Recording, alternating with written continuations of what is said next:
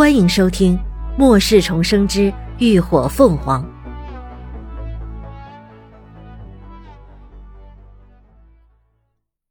第一百二十三集《长荣基地》。车轮在道路上飞速旋转，车上的俩人相对无言。林鸾把控着方向盘，心绪有些凌乱。这不是他第一次杀人。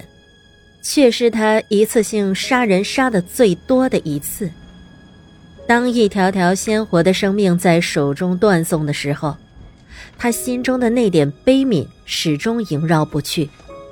但是他不后悔，也并不恐惧，因为末世就是如此的残酷，不为刀俎，便为鱼肉，而他再也不愿做那任人宰割的对象。不过。黎静的反应倒是更让人诧异，她除了脸色有些苍白外，却并不怎么惊慌，显然不是第一次手染鲜血。你觉得奇怪吗？似乎察觉到他探究的目光，黎静突然出声：“这不是我第一次杀人。”他靠着车门，看着车窗外不断向后倒退的景物，声音淡淡传来。应该是末世后的第三个月吧，我身边的人都死的死，走的走，最后就剩一个小助理一直陪着我。他很年轻，还不到二十岁，长得也很可爱，而且还觉醒了力量型异能。那时候啊，力量型异能都还挺吃香的。他能领到的物资也比我多得多，但他总会偷偷的分给我。后来啊，基地准备脱离政府的管制，秩序越来越乱，不少人都想趁机闹事。那天，我给基地的水箱蓄完水，回去的时候迟了，才刚进门，就被个男人给扑倒了。被他拖到房间的时候，才看到我的那个小助理已经死了，就躺在地上，全身上下没有一块好肉，下身全是血，就那么睁着眼睛直愣愣的看着我。他顿了许久，林鸾也不催问。等他再发出声，声音有些颤抖。那一切是怎么发生的？我现在已经记不太清了。等我有意识的时候，那男人已经死了，脑袋被我用锤子给砸烂了。在那之前。连一只鸡都没有杀过，没想到第一次杀生就是杀人。我后来才知道，那男人原本是冲着我去的，是他，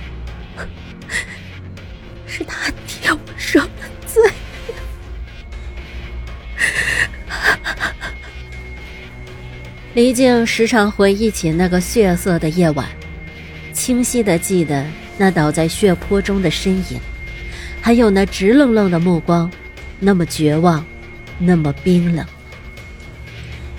一只温暖的手突然坚定地按在了他的肩上。黎静回过头去，看到的是凌鸾淡然的侧脸，还有总是坚定无畏的眼神。他道。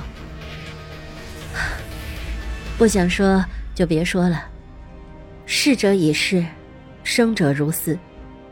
你要是觉得欠他的，就连他的那一份一起活下去，好好的活。黎静怔愣，觉得心里升起一股暖流。这个年轻的姑娘似乎总有让人安定的力量。伸手握住她的手，黎静勾起唇来。放心，我没事。那时候我就下定决心了，谁要是敢欺负老娘，老娘一定不会放过他。反正杀一个也是杀，杀一双还赚一个呢。老娘不亏了。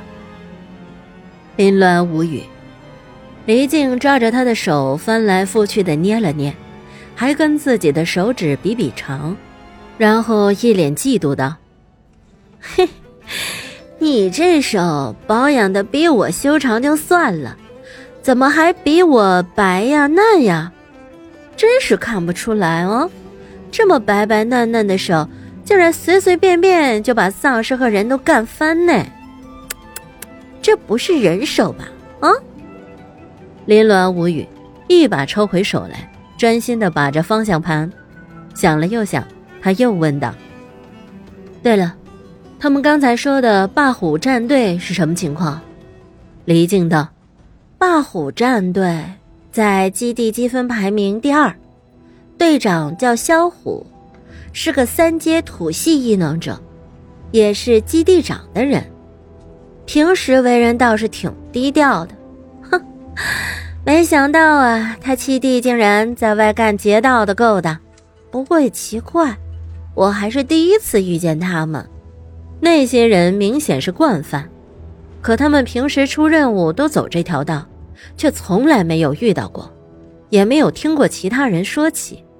林鸾沉吟了片刻，道：“哼，你不是说目前基地负责把守大门、审核接收幸存者的，基本都是军方的人吗？那这些人背后站着的，既然是基地长，他肯定是专门堵那些截胡的。你没遇见，那才算正常。”李靖听他这么一解释，顿时了然。一般初次加入基地的幸存者，除了必要的身体检查外，还需要缴纳一定数量的物资，而且按照协议，这些物资是归军方所有的。再加上军方如今也开始招纳异能者，因为职位的便利，若遇到合适的人，就能在第一时间拉拢招纳。如此一来，基地长一派自然不甘心。便来个先下手为强，在去往基地的必经之路干起了劫道的勾当。有物资的劫物资，有能力的就先拉拢。要是遇到硬骨头，实在啃不动，还能给军方泼泼脏水，简直就是一箭三雕的事儿。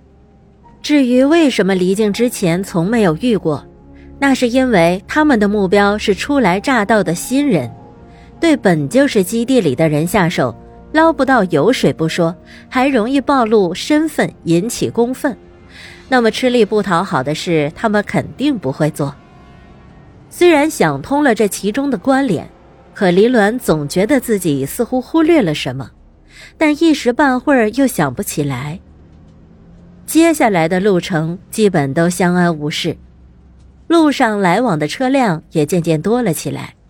偶尔还能看到有人在公路徒步行走，一个个都显得十分狼狈，已被无望的生活逼迫得疲惫不堪。一番紧赶慢赶后，林伦二人终于赶在太阳下山前来到了基地——长荣基地。原身是一座古城，末世前这里还是一处旅游胜地，所以虽然历史悠久。但城里的各项设施都十分齐全，不少建筑也都翻新重建过多次。而且作为古时的军事要地，古城的四周都有巨石垒高的高耸城墙，因为时有修容，这些古城墙不但没有损坏，反而更加坚固，无疑成了阻挡丧尸的天然壁垒。这也是当初政府会将临时基地建设在这里的最主要的原因。基地的大门依旧沿用了古城墙原有的城门，上是城楼，下是城门，两侧则与城墙相连，外观十分的雄伟壮丽。城墙上每隔一段距离都建有高台，上面不仅有士兵把守。还安装了现代化的远程监控，确保有任何情况都能够及时发现。城墙处则有三个出入口，一个正门，两个侧门。此时，中间的正门并未开启，只开了两个侧门，门口都有持枪的守卫，还有两群人正在排队。外围则停靠了不少的车辆，各种牌子、各种款型应有尽有。有的车里还有人，有的显然已经被丢弃，但无一例外，都是一副历经千辛、伤痕累累的模样。感谢您的收听，下集更精彩。